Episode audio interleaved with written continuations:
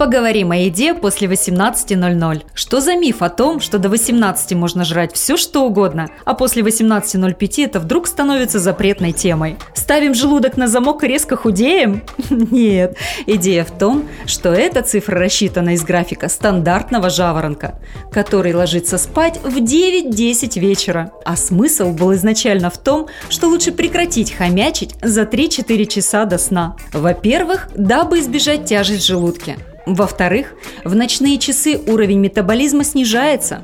Процессы переваривания происходят медленнее. Поэтому если ты стопроцентная сова, и кровать тебя еще ни разу не видела раньше 3-4 часов ночи, то можно спокойно, без угрызения совести ужинать в полночь, не вздрагивая от укоризненного взгляда весов.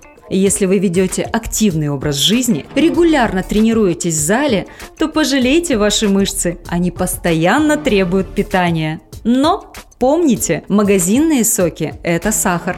А 2-3 банана по калорийности могут заменить адекватный прием пищи. Только представьте, что происходит в организме от таза фруктового салата. Что ж, употребляем фруктозу только утром.